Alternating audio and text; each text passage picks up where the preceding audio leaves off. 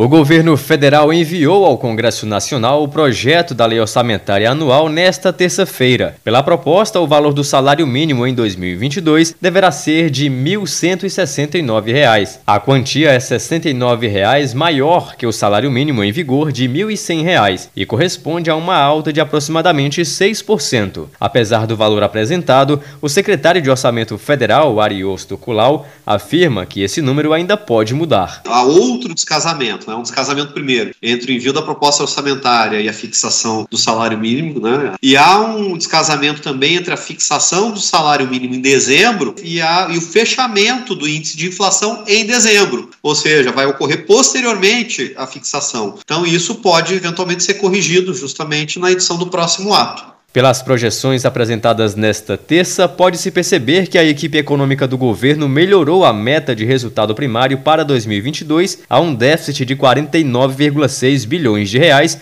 ante rombo de 170,5 bilhões de reais previsto na LDO do próximo ano. Em relação ao Auxílio Brasil, programa que deve substituir o Bolsa Família, Culau informou que até o momento não ficou definido um meio para parcelar os precatórios. Sendo assim, o texto incluiu um total total de 89,1 bilhões de reais de despesas previstas pelo Poder Judiciário. O orçamento de 2022 já apresenta essa nova estrutura do programa, que traz aí uh, três benefícios básicos: o benefício da primeira infância, benefício de composição familiar e benefício de superação da extrema pobreza.